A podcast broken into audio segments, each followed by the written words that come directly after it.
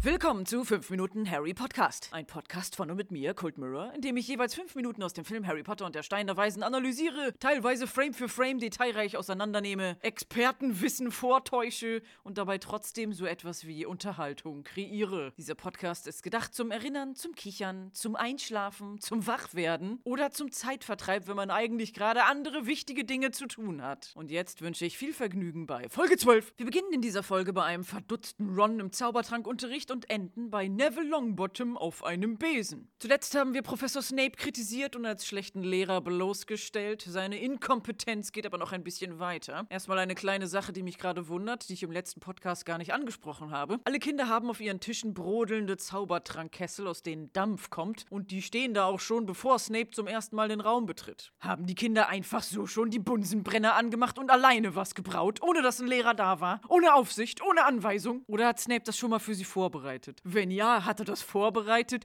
ist extra nochmal rausgegangen, hat gewartet, bis alle Kinder sich in den Klassenraum gesetzt haben, um dann mit lautem Türkrachen dramatisch wieder reinzukommen? Oder wollte Snape lediglich eine mystische Zauberlaboratmosphäre schaffen, indem er Trockeneis in Wasser geschmissen hat, was zum Beispiel in Filmen oft benutzt wird, um brodelnde Dampfeffekte zu erzielen? Tja, J.K. Rowling, das wäre vielleicht ein Grund, sich für Chemie zu interessieren, weil man dann was über diese Effekte lernt. Trockeneis benutzt man in so ziemlich jedem Film, in dem irgendwelche Zaubertränke gebraut werden und auch bei DJ-Technik, wenn Nebel erzeugt werden soll. Trockeneis ist aber kein normales Eis aus Wasser, sondern es ist festes, sehr, sehr, sehr kaltes Kohlendioxid, was auf dem Planeten Erde nur unter hohem Druck erzeugt werden kann. Es existiert aber zum Beispiel auf dem Mars an den Polkappen, weil die Marsatmosphäre hauptsächlich aus Kohlendioxid besteht und es dort viel kälter als bei uns ist. Und Trockeneis hat die coole Eigenschaft, dass es direkt aus dem festen Zustand in den Gaszustand übergeht, ohne Flüssigzustand dazwischen zu haben. Man nennt diesen Vorgang Sublimation. Schreiben Sie sich dieses Wort bitte auf einen Zettel auf, werter Zuhörer, das kommt später nochmal vor. Bei Kontakt von Wasser und Kohlendioxid bildet sich Kohlensäure, die zum Beispiel in vielen Erfrischungsgetränken drin ist, und wenn man ein paar Klümpchen festes Kohlendioxid in warmes Wasser schmeißt, beginnt das Wasser stark zu sprudeln, weil das feste kalte Kohlendioxid direkt sublimiert, das superkalte Kohlendioxidgas steigt auf, die umgebende Luftfeuchtigkeit, ausgelöst durch das warme Wasser, wird so stark abgekühlt, dass sich Nebel bildet und somit sieht das Wasser dann aus, als würde es brodelnd kochen. Es ist dabei aber nur lauwarm mit kühlem Dampf. Sicherheitshinweis: Trockeneis niemals mit bloßen Händen anfassen und auf keinen Fall in geschlossenen Räumen aufbewahren, da das entstehende Gas einen langsam ersticken lässt. Jetzt wissen wir also, warum Snape am Anfang beim Reinkommen die Tür offen gelassen hat. Das war gar kein schroffes, barsches Arschlochverhalten. Das war eine gesundheitliche Sicherheitsmaßnahme. Ich nehme alles zurück. Toller Lehrer, Top-Sicherheit, very secure, gerne wieder, guter Kontakt, 5 von 5 Sternen. Zuletzt hat Snape Harry diverse schwierige Sachen gefragt, die ein Erstklässler am ersten Schultag noch gar nicht beantworten kann, was selbst Ron verdattert gucken lässt. Hermine hippelt und winselt, während sie ihre Hand immer höher streckt. Das kann doch nicht sein, dass er mich nicht dran nimmt. Das muss daran liegen, dass ich mich nicht stark genug melde. Doch sie wird einfach nicht drangenommen, obwohl sie alle Antworten wusste. Und nachdem Harry wiederholt, ich weiß es nicht, Sir, sagt, guckt sie ihn entgeistert an, als wenn sie es nicht fassen könnte, dass er nicht alle Schulbücher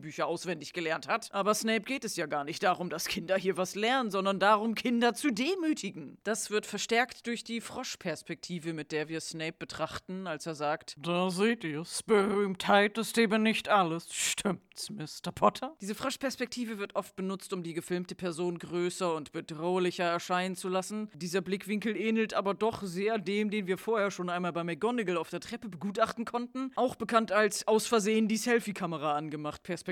Wir fühlen uns als Zuschauer also ähnlich gedemütigt wie Harry und ein wenig kleiner als Snape, sehen dabei aber auch ein wenig von seinem Doppelkinn. Snape hat jetzt also Harry am ersten Schultag vor allen Kindern blamiert, die vorher durch die Legende vom Jungen, der überlebt hat, allein bei der Namensnennung von Harry Potter immer aufgeregt getuschelt haben. Dank Snape ist die Wahrheit nun ans Licht gekommen. Guckt mal, der ist gar nicht besonders, er ist kein magisches Wunderkind, er ist nur namentlich berühmt, aber das ist auch schon alles. Das könnte für die anderen Schüler schon irgendwie eine Art Erleichterung sein, zu denken, "Oh, ich werde nie so gut sein wie Harry Potter. Hey, Moment, der ist ja genauso dumm wie ich. Cool, dann habe ich ja doch noch eine Chance. Im Ansatz eine gute Idee, Ausführung mangelhaft. Das hätte man pädagogisch auch anders regeln können, Professor Snape. Und hier war die Szene ursprünglich vorbei. Snape ist voll gemein, Harry ist traurig und gibt sich geschlagen. Ende. Aber da ich hier die Extended Ultimate Director's Cut Platinum Extreme Reloaded Pro Edition von Harry Potter und der Stein der Weisen behandle, wurde an dieser Stelle eine gelöschte Szene wieder eingefügt und es geht noch weiter mit einer interessanten Wendung. Harry wehrt sich nämlich gegen Snape und ist zur Abwechslung mal ein bisschen frech. Was er im Buch die ganze Zeit ist, hier im Film ist er eher zurückhaltend dargestellt. Und auf Snapes abfälliges Da seht ihr's, sagt Harry in dieser erweiterten Szene ganz cool. Und Sie sehen, dass Hermine es weiß. Also warum nehmen Sie sie nicht dran? Damit hat Snape nicht gerechnet. Der Junge lässt sich ja gar nicht einschüchtern und hat gerade mit einem Satz sein ganzes Potter-Demütigungsprozedere zerstört. Seamus und Dean lachen sich einen ab. Der Harry ist zwar ein dummes Kind wie wir, aber auch voll lustig. Und selbst Draco und seine Kumpels kichern. Genau das wollte Snape doch nicht. Jetzt mögen alle weiterhin Harry Potter, obwohl er ihn als nichts Besonderes bloßgestellt hat. Wörtliche Demütigung reicht nun offenbar nicht mehr und er sieht sich gezwungen, körperliche Einschüchterung durchzuführen, indem er zu Harrys Tisch geht und sich genau vor ihm hinsetzt. Und während er das macht, sagt er beiläufig zu Hermine: Dummchen, nimm die Hand runter. Excuse me? Excuse me? Dummchen! Hermine komplett zu ignorieren ist schon hart, aber das war jetzt eine Beleidigung. Und dieses genau vor Harry hinsetzen ist so ein Verzweiflungsmove, weil er merkt, dass er Harry nicht kaputt kriegt. Und ich finde das sehr unangenehm. Das ist eine bewusste körperliche Konfrontation mit Eindringen in die persönliche Sozialblase. Büm, büm, büm. Entschuldigung, bitte halten Sie drei Meter Abstand. Tut mir leid, Ihr Interaktionsvolumen mit mir ist aufgebraucht. Bitte laden Sie es durch Nettsein wieder auf. Oder versuchen Sie es in ein paar Tagen erneut. Düm, düm, düm. Und weil Snape anscheinend nichts anderes mehr einfällt, fängt er doch tatsächlich damit an, die Antworten auf seine vorher gestellten, viel zu schweren Fragen zu geben. Was kommt dabei heraus, wenn ich einem Wermutaufguss geriebener Aphrodillwurzel beifüge? Seine Antwort: ein Schlaftrunk, den man auch Trank der lebenden Toten nennt. Stimmt das wirklich? Forschen wir einmal nach und fügen unnötige, detailreiche Hintergrundinformationen dazu ein. Wermut wird als Heilpflanze gegen alle möglichen Magen-Darm-Leiden benutzt und wurde früher als Räucherwerk zum Schutz gegen Dämonen verbrannt und ist auch Bestandteil von Absinth, was zuerst als Heilelixier und dann im 19. Jahrhundert als Modedroge benutzt wurde. Das hat angeblich Halluzinationen ausgelöst, was auf die ätherischen Öle im Wermut zurückzuführen ist, die bei Überdosierung sinnverwirrend sein können, wie es zum Beispiel im Film Moulin Rouge veranschaulicht wird, wo den Absinth trinkenden Leuten eine kleine grüne Fee erscheint. Absinth ist aber letzten Endes wie jedes alkoholische Getränk. Wer zu viel davon trinkt, denkt und macht nun mal dumme Sachen, egal welche Kräuter drin sind. Aber es ist grün. Wermut ist außerdem Symbol für Bitterkeit und Trauer. Daher kommt das Wort Wermutstropfen, weil es einem eine eigentlich schöne Sache etwas bitter macht. Aphodil ist eine Pflanze, die in griechischer Mythologie in der Unterwelt auf einer Wiese wächst, über die die Toten als Schatten wandern. Und darum wurde sie oft auf Gräber gepflanzt und ist Symbol für den Tod. Aphodil-Wurzeln wurden von den Leuten in der Antike sogar öfter gegessen, weil sie sehr stärkehaltig sind und sie wurden wie Wermut als Heilmittel gegen Magen-Darm-Leiden benutzt, bis man gemerkt hat, dass die Pflanze giftig ist. Also bis jetzt ergeben diese beiden Zutaten gemischt keinen Schlaftrunk, sondern nur ein Mittel gegen echt fiese Bauchschmerzen. Snape hat nämlich zwei weitere Zutaten ausgelassen, die im Buch Harry Potter und der Halbblutprinz erwähnt werden. Um einen Trank der lebenden Toten zu machen, fehlen noch Saft einer Schlafbohne, die hat sich J.K. Rowling nur ausgedacht, die gibt's gar nicht, und Baldrianwurzel, was ein pflanzliches Beruhigungsmittel gegen Schlafstörungen ist. Der Fehler liegt also eindeutig in Snapes Fragestellung mit unvollständiger Aufzählung. Die einzigen Zutaten, denen man Schlaftrankwirkung zuschreiben könnte, hat er versäumt zu erwähnen, also war es Harry unmöglich, diese Frage korrekt zu beantworten. Kommen wir zu Snapes zweiter Frage. Wo würdest du suchen, wenn es hieße, du solltest einen Bezoar beschaffen? Bezoar? Bezoar? Bezoar? Bonsoir? Snapes Erklärung lautet hier, ein Bezoar ist ein Stein, den man im Magen von Ziegen findet und der einen von den meisten Giften rettet. Total lustige Idee, J.K. Rowling. Was du für eine Fantasie hast. Ein Stein aus dem Magen von der Ziege, der einen vor Gift rettet. das gibt's doch gar nicht. Doch. Doch, das gibt's. Im Prinzip ist ein Bezoar ein Klumpen unverdaulicher Materialien wie Haare, Fell, Dreck oder Harz, der im Magen oder Darm von Tieren hängen bleibt und nach einiger Zeit so stark verhärtet, dass er einem Stein ähnelt, weil sich eine Kruste gebildet hat. Und im Altertum vor vielen hunderten Jahren wurde diesem Stein dann magische entgiftende Wirkung zugesprochen, sodass man diese Steine dann sogar zu kleinen Schmuckstücken in einer Kette verarbeitet hat und sich das dann wie so ein Teebeutel aus Haaren und Kotze und Kacke kurz ins Getränk gehalten hat, um eventuelles Gift zu entfernen.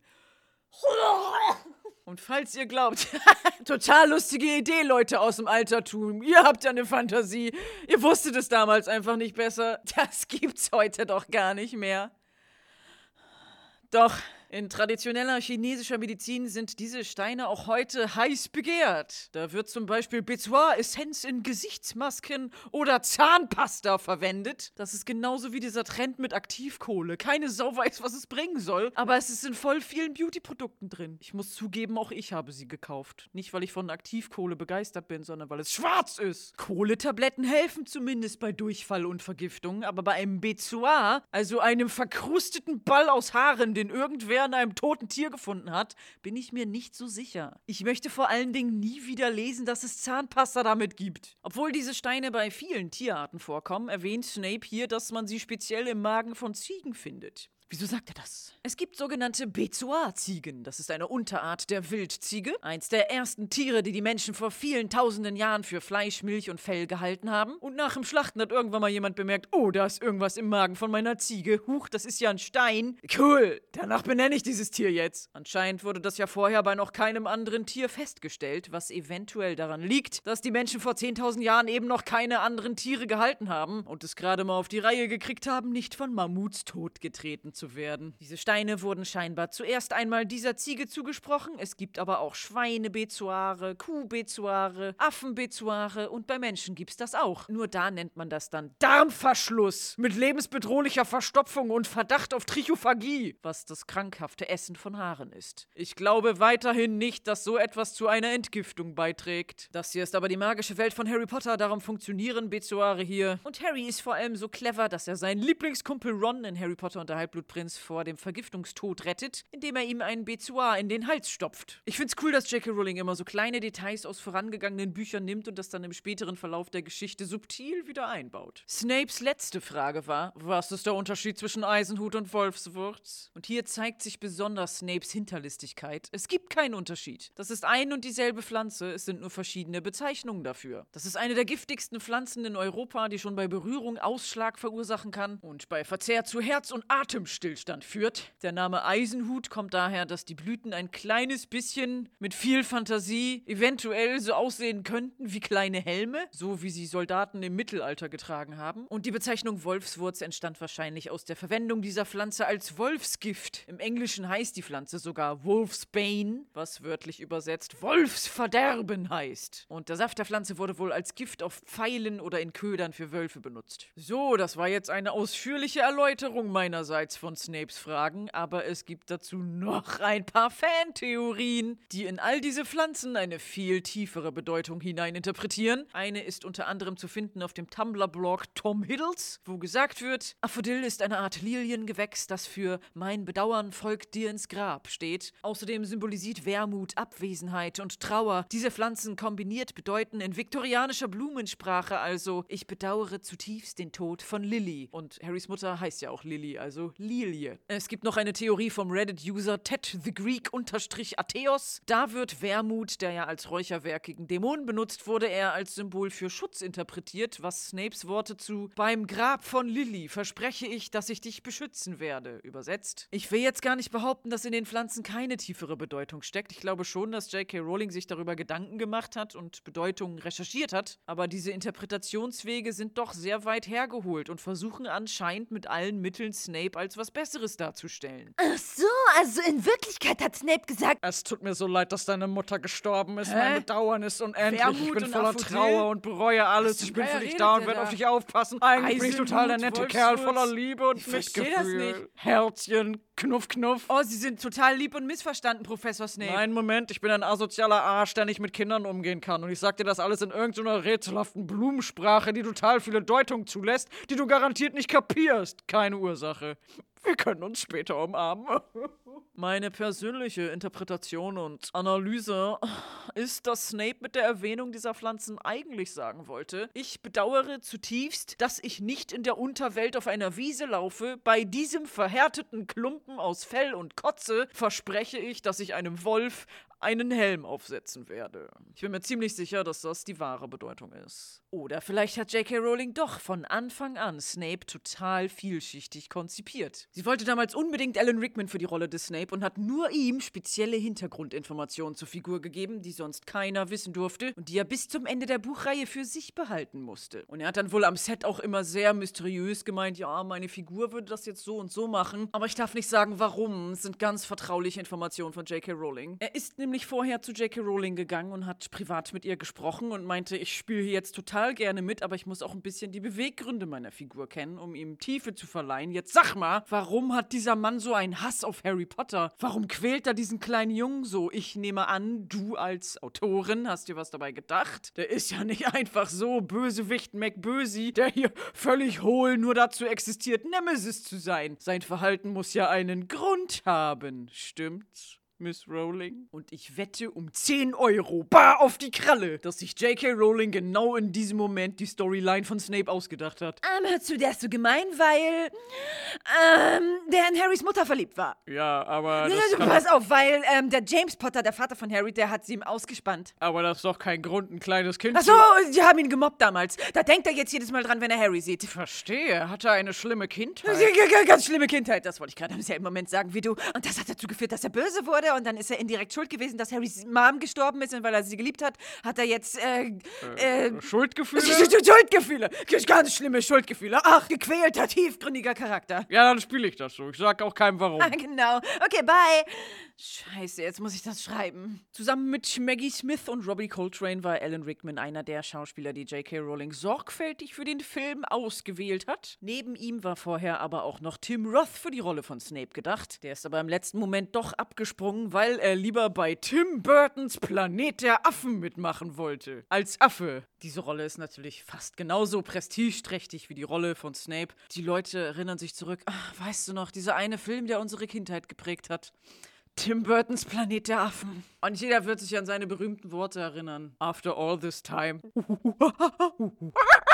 Da ich zuerst die Harry Potter Filme gesehen und danach die Bücher gelesen habe, sah für mich Snape im Kopf immer aus wie Alan Rickman. Und ich war ganz baff, als ich im Harry Potter Wiki gelesen habe, dass Snape eigentlich erst so um die 30 ist. Der ist so alt wie ich. Das könnte ich sein. Auf dem Grabstein von Harrys Mutter steht, dass sie 1960 geboren wurde. Und weil Snape ja gut mit ihr befreundet war und sie zusammen eingeschult wurden, muss er ja ungefähr genauso alt sein. Und weil die Geschichte um Harry Potter in den 90ern spielt und Harry ein True 90s Kid ist, müsste Snape nun um die 30 30 sein. Alan Rickman war zum Zeitpunkt des Drehs aber so um die 50. Und um diesen Altersunterschied ein wenig zu kompensieren, hat man versucht, ihn durch Make-up jünger aussehen zu lassen. Und irgendjemand in der Maske hat dann gesagt: I got you, girl! Lidschatten und Smoky Eyes. Damit siehst du 20 Jahre jünger aus. Dadurch, dass Alan Rickman nun aber die Alterslatte höher gesetzt hat, wurden Remus Lupin und Sirius Black, Snapes alte Schulkameraden, die eigentlich auch schon um die 30 sein sollten, im Film Harry Potter und der Gefangene von Azkaban von den knapp zehn Jahre älteren Schauspielern David Thewlis und Gary Oldman gespielt. Oldman. Ja, kein Wunder, wenn der so heißt. Und nachdem Snape nun seinen Monolog beendet und all seine eigenen schweren Fragen beantwortet hat und vielleicht erwartet, dass Harry anfängt zu heulen oder noch irgendwas Freches sagt, macht Harry einfach gar nichts und blinzelt nur kurz. Es herrscht eine peinliche Stille. Das bemerkt Snape und sagt: Wieso nimmt keiner sein Heft raus und schreibt sich all das auf? Harry hat vorhin die ganze Zeit mitgeschrieben. Dann hast du angefangen, ihn fertig zu machen, weil er mitgeschrieben hat. Und jetzt regst du dich auf, dass keiner mitschreibt. Was willst du eigentlich? Das Beste ist ja, dass Snape danach noch fünf Hauspunkte wegen Unverschämtheit von den Gryffindors abzieht, sodass diese jetzt doch alle sauer auf Harry sind und die Slytherins sich freuen. McGonagall hat auf der Treppe am Anfang eigentlich erklärt, dass durch große Leistungen Hauspunkte gewonnen werden können. Und wenn man Schulregeln verletzt, werden Punkte abgezogen. Stattdessen werden von Snape völlig willkürlich Punkte abgezogen. Potter hat den Unterricht massiv gestört, dadurch, dass er mitgeschrieben hat, das Kratzen der Feder ist sehr laut und lenkt die anderen Schüler ab. Und das darauf hinweisen, dass eine Klassenkameradin sich meldet, ist unverschämt und offensichtlich grober Bruch der Schulregeln. Absolut relevanter Punkteabzug. Das schreibe ich gleich auf. Und Snape notiert sich diesen Punkteabzug mit einer wunderschönen grün gefärbten Feder, um nochmal seinen Slytherin Pride zu zeigen. Slytherins haben alles grün. Grün steht für Slytherin.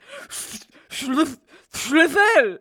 Schlüssel for Life. Wir fassen noch einmal zusammen. Demütigung, Beleidigung, körperliches zu nahe treten und ungerechtfertigte Bestrafung. Das sind Snapes Methoden, um sich Respekt zu verschaffen. Wenn ich Dumbledore wäre und das wüsste, hätte ich Snapes Spind im Lehrerzimmer ausgeräumt und den Inhalt aus dem Fenster geworfen. Aber Snape ist ja so gut im Zaubertränke brauen, deswegen ist er weiterhin eingestellt. Und jetzt geht's los mit der ersten Zaubertrankstunde. Es wird bestimmt mega interessant. Ich kann es kaum erwarten, wie es aussieht, wenn sie Zaubertränke brauen. Und die Szene ist vorbei. Genauso wie vom Verwandlungsunterricht sehen wir auch vom Zaubertrankunterricht in diesem Film nichts mehr. Dafür, dass der Film von einem Zauberschüler handelt, der zu einer Zauberschule geht, sehen wir erstaunlich wenig vom eigentlichen Zauberunterricht. Stattdessen sehen wir in der nächsten Szene ein bisschen von der Zaubermittagspause in der Zauberaula. Wir befinden uns in der großen Halle am Gryffindor-Tisch. Diesmal ist er nicht mit Festessen vollgestellt, sondern knallgrüne Äpfel und Weintrauben sind auf einem großen Weidenkorb angerichtet und es liegen Bücher herum, denn die Schüler machen gerade ihre Hausaufgaben. Während einer der Weasley-Zwillinge dadurch scheinbar eine existenzielle Krise bekommt und mit auf unbestimmte Zeit verspäteten Gesichtszügen ins Leere starrt, fuchtelt der kleine Seamus mit seinem Zauberstab über einem Kelch herum und versucht mit folgenden Worten was zu zaubern. Zaubermolch und Kolibri-Gesumm. Dieses Wasser sei fortan rum. Harry guckt sich das Ganze an und fragt Ron, Was versucht Seamus aus seinem Glas Wasser zu machen? Dieses Wasser sei fortan rum. Ron, was soll das Wasser Dieses werden? Wasser sei fortan rum. Was kann er nur damit meinen? Ich weiß sei es nicht. rum. Wie war das? Rum. Wie bitte? Rum.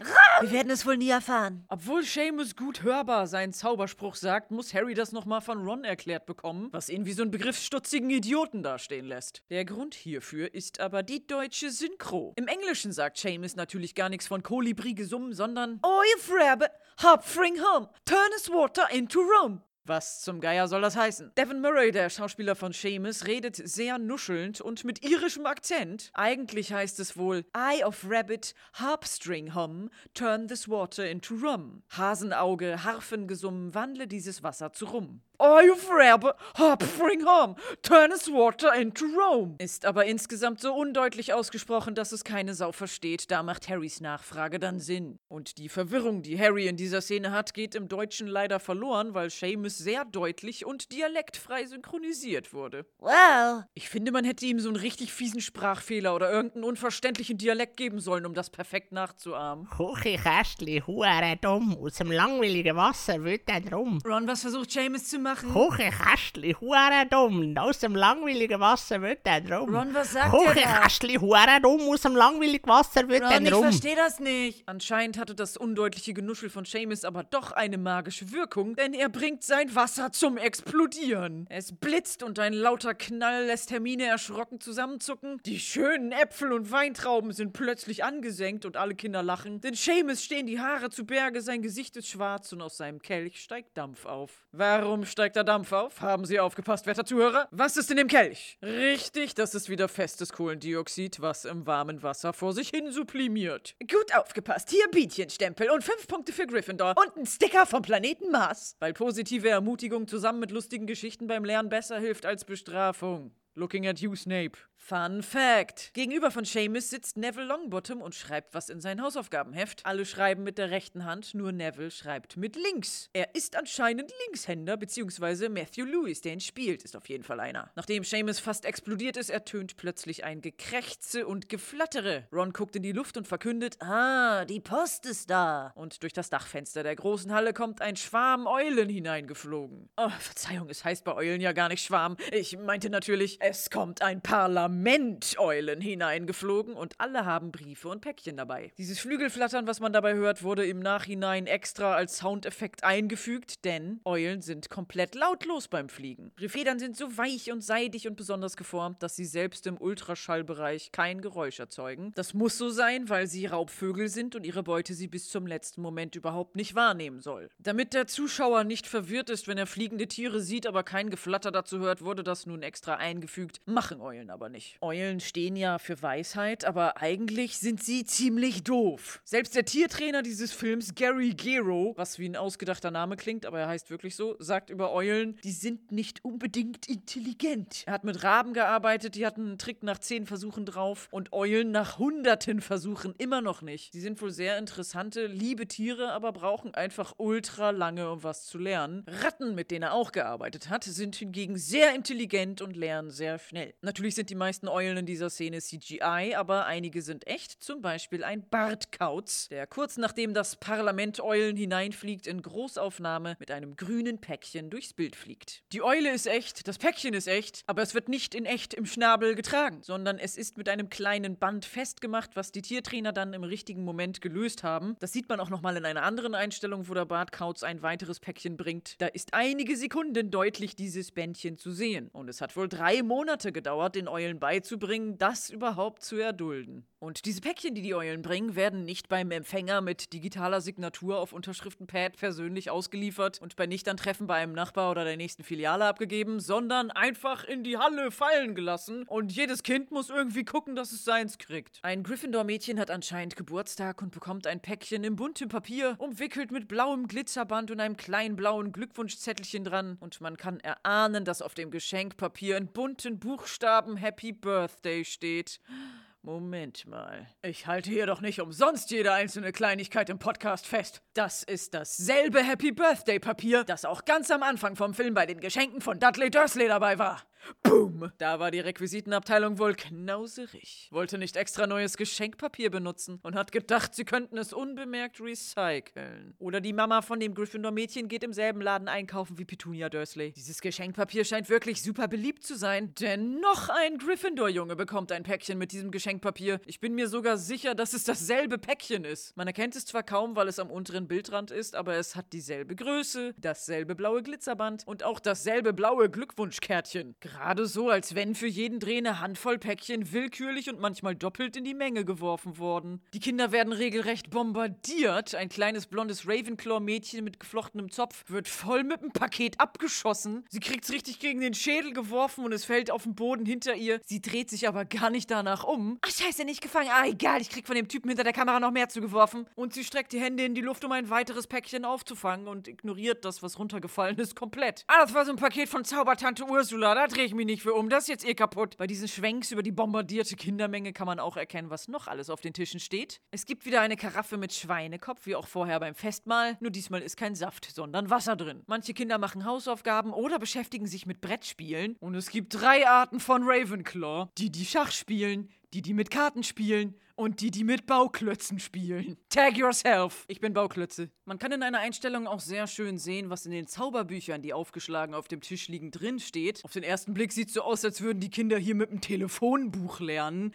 Was daran liegt, dass es ein verdammtes Telefonbuch ist. Die meisten dicken Wälzer, die man hier im Film sieht, sind nur alte Telefonbücher, deren Einband umgebastelt wurde, so damit sie aussehen, als wären sie alte Zauberbücher. Das wurde zumindest oft in Interviews erwähnt, wenn es um die Bücher ging, die bei Dumbledore im Büro stehen. Aber hier auf dem Tisch sieht man es ganz deutlich. Die Schrift ist sehr klein und in Reihen aufgeteilt und gegliedert. Die Kinder lernen gar keine Zaubersprüche, sondern Telefonnummern. Und noch ein schönes Detail. Der Weasley-Zwilling, der vorhin eine existenzielle Krise hatte, bekommt ein computergeneriertes Päckchen. Er fängt es nicht mit den Händen, sondern es landet ungewöhnlich präzise genau vor ihm auf dem Tisch. Es hat dabei total unnatürlichen Schatten und das nicht ganz so gute CGI wird besonders auffällig beim Kameraschwenk über den Tisch, weil das Päckchen einmal Nevils Nase wegschneidet und dann hinter Weintrauben verschwindet, die plötzlich übertrieben dunkle Outlines bekommen. Da hat sich jemand in der Nachbearbeitung des Films echt Mühe gegeben, das da einzufügen, aber Bewegungsunschärfe noch nicht ganz auf die Reihe gekriegt. Aber warum hat sich jemand die Mühe gemacht? Das hat bestimmt ein paar tausend Pfund gekostet. Warum ist das da? Es ist ja nicht so, dass es relevant wäre oder sie das machen mussten, weil die Szene sonst nicht funktioniert hätte.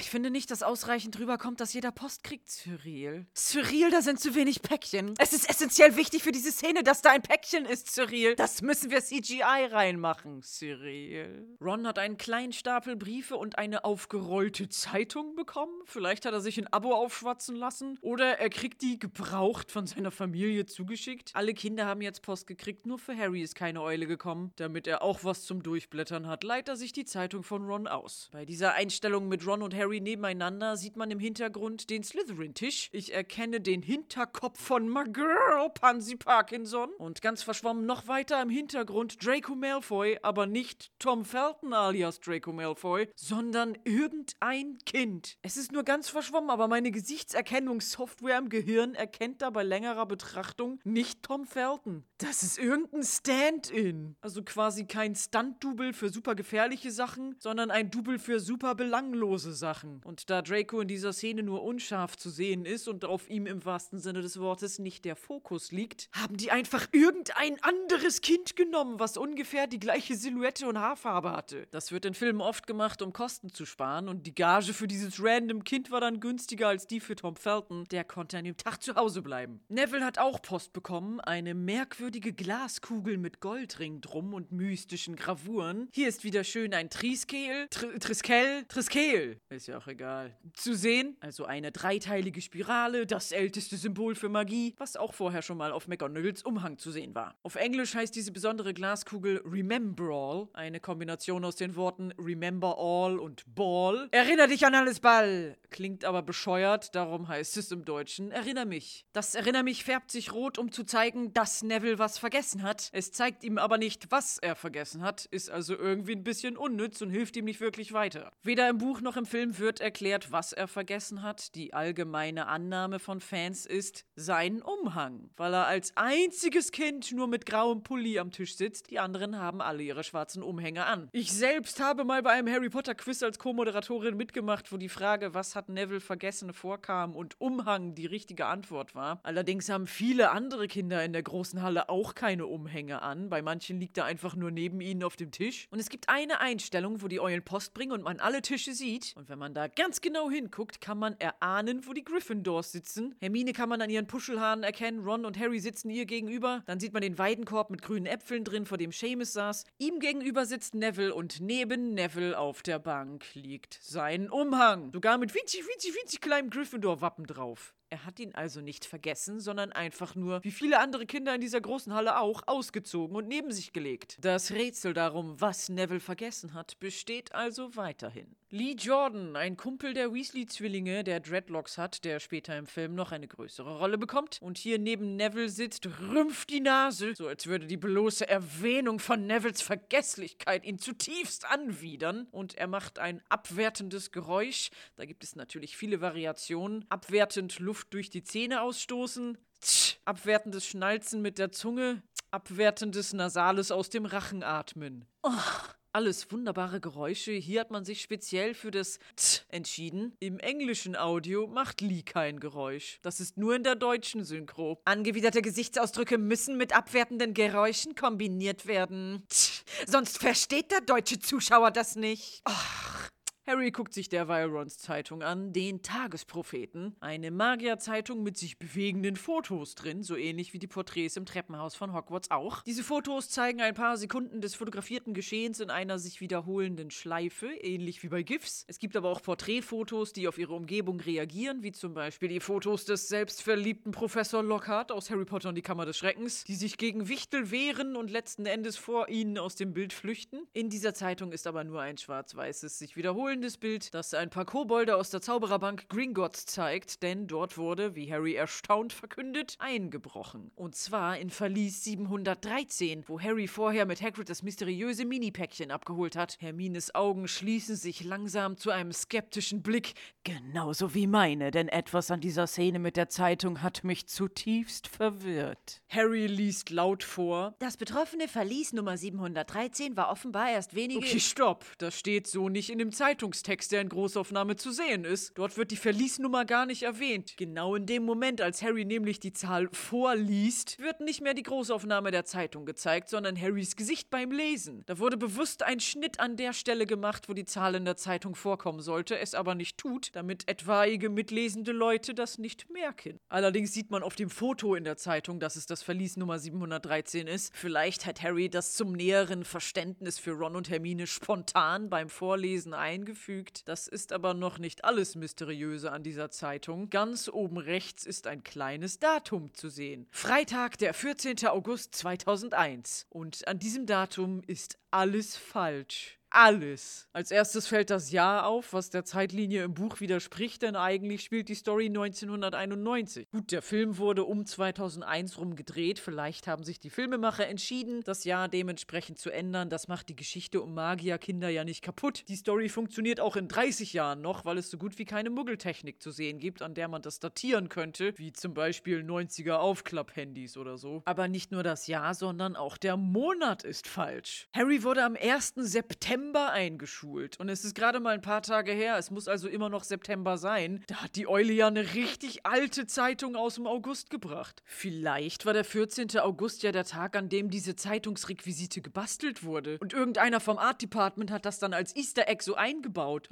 Aber laut IMDb begann der Dreh des Films September 2000 und endete März 2001. Das kann also auch nicht hinkommen. Ursprünglich war von Warner Bros. sogar geplant, den Film am 4. Juli rauszubringen, also nur zwei Monate nach Drehschluss, das bei so einem großen Projekt doch ein bisschen utopisch ist. Darum wurde das verschoben auf November. Vielleicht hat man also in dieser Verschiebungszeit noch extra Close-up-Aufnahmen gemacht und das eingefügt, kann ja sein. Jedoch das Jahr ist falsch, der Monat ist falsch und der Tag ist auch falsch. Der 14. August 2001 war kein Freitag, das war ein Dienstag. In diesem Film wird so viel Wert auf Details gelegt und bei sowas machen sie irgendein random ausgedachtes Datum? Warum ist es von vorne bis hinten falsch? Was bedeutet das? Diese Szene mit der Zeitung ist überaus verwirrend. Zum Glück ist sie jetzt vorbei. In der nächsten Szene befinden wir uns zur Abwechslung mal wieder draußen. Wir blicken von hinten auf eine Statue mit gekreuzten Schwertern auf den Innenhof von Hogwarts mit schöner grüner Wiese und ein paar Schlossmauern und weit in der Ferne ist schon das Quidditch-Feld zu sehen, was später im Film noch vorkommt. Umgeben ist diese Szenerie von riesigen grün bewachsenen Bergen. Der Drehort für diese Szene war das Annick Castle. Es wird Alnwick geschrieben, aber Annick ausgesprochen, weil, keine Ahnung, diese verdammten Briten mir das Leben schwer machen wollen und sie ihre Schlösser und Kathedralen einfach anders aussprechen, als sie sie schreiben. Glucester heißt Gloucester. Alnwick heißt Annick. Und Ralph Fiennes heißt Ray Fiennes.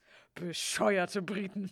Das Annick Castle ist echt und die Berge sind echt. Nur diese Berge befinden sich nicht in echt hinter dem Annick Castle. Die Umgebung ist eher flach, denn dieses Schloss befindet sich in England, nahe der Grenze zu Schottland. Und diese Berge sind viel weiter weg in den schottischen Highlands in Glencoe. Zwei verschiedene Orte wurden hier zusammengesetzt. Ähnlich wie Hogwarts, das ja auch aus verschiedenen echten Burgen zusammengesetzt ist, besteht die Landschaft auch aus diversen malerischen Orten, um für Hogwarts eine besonders schöne Umgebung zu kreieren. Die Kamera schwenkt nach unten und zeigt mehr vom Innenhof mit dem scheinbar gepflegtesten Rasen der Welt, wo die Kinder sich brav in zwei Reihen gegenüberstehen und vor ihren Füßen liegen Besen. Denn sie haben ihre erste Flugstunde. Madame Hooch, die sowas wie die Sportlehrerin von Hogwarts ist, kommt über den Rasen zu ihnen gestapft, zieht sich dabei Lederhandschuhe an und begrüßt die Kinder mit einem strammen, anständigen Guten Tag, Kinder. Guten Tag, Madame Hooch. Guten Tag, Amanda. Guten Tag. Und schon als ich den Film damals vor vielen Jahren neu synchronisiert habe, habe ich mich gefragt, wer zum Geier ist Amanda? Wir wollen nun dieses Geheimnis lüften. Eine Schülerin namens Amanda wird in den Büchern nicht erwähnt und kommt in den Filmen auch nie wieder vor. Aber im Buch, im Kapitel mit dem sprechenden Hut, wo die Kinder von McGonagall alle wunderbar alphabetisch aufgerufen werden, gibt es eine Mandy Brocklehurst, die nach Ravenclaw eingeteilt wird. Es könnte also sein, dass mit Amanda eigentlich diese Mandy gemeint ist, weil das ja eine Kurzform von Amanda ist.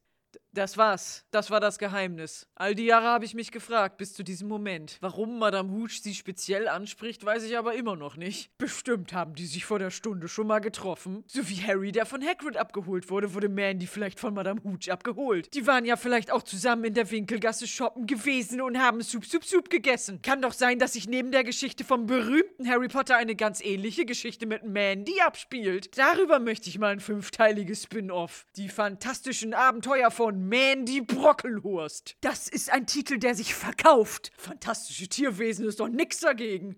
J.K. Rowling, call me. Madame Hooch hat laut dem Buch gelbe Augen wie ein Falke, die uns nun in einem Close-up von ihrem Gesicht gezeigt werden. Menschen mit gelben Augen gibt es zwar, aber das ist super, super, super selten. Es hat zu tun mit dem gelben Pigment Lipochrom, was auch Leute mit grünen Augen haben. Und grüne Augen sind ja schon ziemlich selten, gelbe dann noch mehr. Aber es kommt viel in der Tierwelt vor, wie zum Beispiel bei Wölfen oder auch Raubvögeln. Da Madame Hooch Fluglehrerin ist, passt es ja zu ihr. Die Schauspielerin Zoe Joey Wanamaker hat aber nun mal nicht diese super seltene Augenfarbe und musste deshalb Kontaktlinsen tragen. Und ich muss sagen, ich find's irgendwie irritierend. Harrys grüne Augenfarbe hat in der Story Relevanz. Daniel Radcliffe ist gegen Kontaktlinsen allergisch, darum hat Harry jetzt blaue Augen, kann er nichts für. Aber Madame Hoochs Augenfarbe ist eigentlich überhaupt nicht so wichtig. Es ist zwar ein nettes Detail, aber es lenkt den Zuschauer unnötig ab, weil man sich nicht auf das, was sie sagt, konzentriert, sondern die ganze Zeit denkt, ach du Scheiße, was geht mit ihren Augen? Oh Gott, warum hat sie so quietschgelbe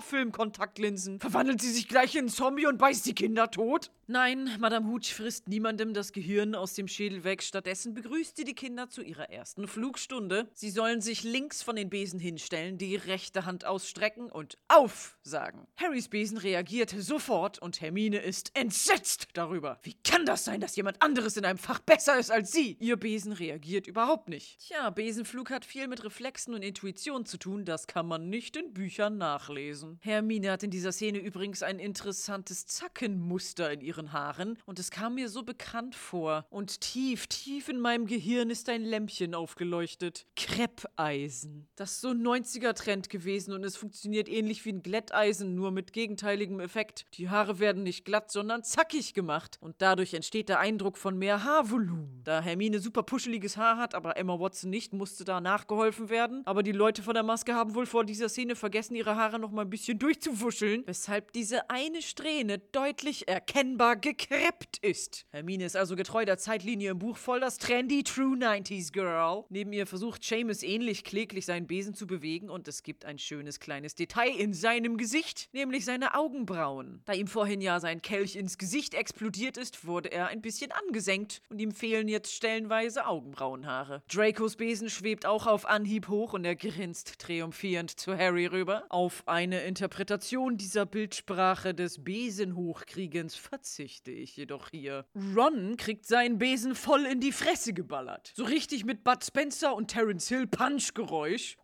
Und alle lachen ihn aus. Total lustig. Dir wurde beinahe das Nasenbein ins Gehirn gerammt. Du wärst beinahe gestorben. Super witzig. Das Besen einen aus Versehen schlagen scheint ja ein Sicherheitsrisiko zu sein, Madame Hooch. Wieso tragen die Kinder keine Schutzkleidung, Madame Hooch? Sie sind Sportlehrerin, Sie müssen Hilfestellung geben, Madame Hooch. which Warum heißt Madame Hooch eigentlich Madame Hooch und nicht Professor Hooch, so wie die anderen? Sie unterrichtet hauptsächlich die Erstklässler im Besenflug und ansonsten ist sie bei Quidditch-Spielen Schiedsrichter und was anderes macht sie eigentlich nicht. Flugunterricht in Hogwarts ist dann wahrscheinlich so ähnlich wie Verkehrsunterricht in der Grundschule. Der ist ja dazu da, dass die Kinder allgemeine Verkehrsregeln wissen und eigenständig mit dem Fahrrad den Weg zur Schule fahren können. So verhält es sich mit Besenfliegen in der Magierwelt bestimmt auch. Madame Hooch ist also gar nicht richtig als Lehrer oder Professor tätig, sondern ist eher eine für dieses spezielle Fach von der Schule angestellte Person, die das eben gut kann und überwacht. Und unter ihrer Aufsicht ist Ron gerade mit seinem Kinderfahrrad umgefallen. Ob sowas wie Stützräder für Besen gibt? Stützbesen? Hast du da einen Besen und links und rechts sind nochmal ganz kleine Mini-Besen dran? Der Name Hooch ist auch witzig. Es könnte sich aus dem deutschen Wort hoch ableiten, was ja zum Thema Fliegen passt. Direkt aus dem Englischen übersetzt bedeutet Hooch nämlich Fusel, also ein minderwertiges, nicht fachgerecht destilliertes alkoholisches Getränk. Die Magier-Verkehrsunterricht-Fachangestellte Frau Fusel gibt den Kindern die nächste Aufgabe, sich auf die Besen zu setzen, sich kraftvoll abzustoßen, einen Moment zu schweben und dann wieder runterzukommen. Das Ganze sollen sie auf ihren Pfiff machen, denn sie trägt die ganze Zeit schon eine Pfeife um ihren Hals. Und zwar keine olle Trillerpfeife, sondern eine schöne kupfernde Bootsmannpfeife. Die wurden ursprünglich benutzt, um auf großen Schiffen Befehle zu geben, weil man den Pfiff übers ganze Schiff gehört hat, egal bei welchem Wetter. Heute gibt's ja Lautsprecher und Megafone, da braucht man das nicht mehr. Die Pfeife wird aber traditionell manchmal noch benutzt. Frau Fusel ist nicht unbedingt eine strenge, aber auf jeden Fall kommandierende Person, was durch eben diese Pfeife nochmal unterstrichen wird. Sie ist hier der Befehlsgeber. Und nachdem sie pfeift, hebt Neville Longbottom mit seinem Besen ab und schwebt. Macht also genau das, was er soll. Madame Hooch und die Kinder drehen aber voll durch, so als hätten sie genau damit überhaupt nicht gerechnet. Obwohl Neville sich ja als einziger an den Befehl von Madame Hooch gehalten hat. Erst nachdem alle anfangen rumzuschreien und Madame Hooch fast schon mildes Tourette bekommt, Mist, Mist, Mist,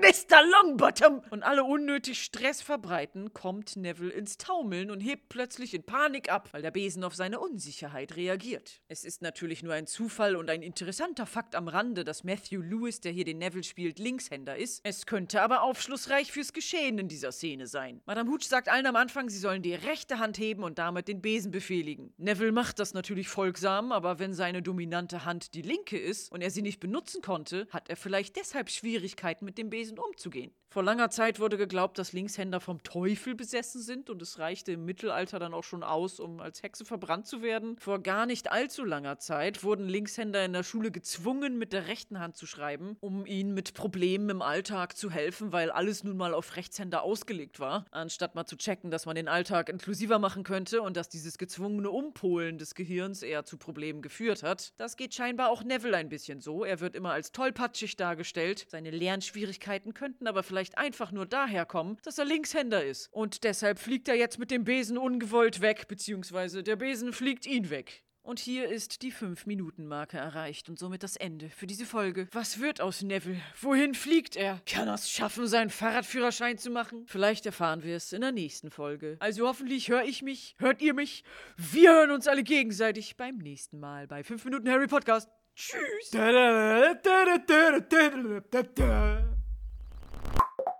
Das war ein Podcast von Funk. Und jetzt kommen noch überraschenderweise ganz wenig Outtakes, weil ich mich nicht so oft verplappert habe wie sonst. Der Fehler liegt also eindeutig in Snape. Snape. Fuck you, Snape. Die er bis zum Ende der Buchreihe für sich behalten musste. Und er hat wohl am Set dann auch sehr mysteriös gemeint, ja, seine Frisur. Meine Frisur würde jetzt das und das machen. Aber ich darf nicht sagen, warum. Ganz vertraulich. Frisurinformation von J.K. Rowling. Sie wollte damals unbedingt Alan Rickman für die Rolle, die Rolle des Snape. Hier ist wieder schön ein Triskel, Tr Triskel, Triskel. Ist ja auch egal. Zu sehen. Äh.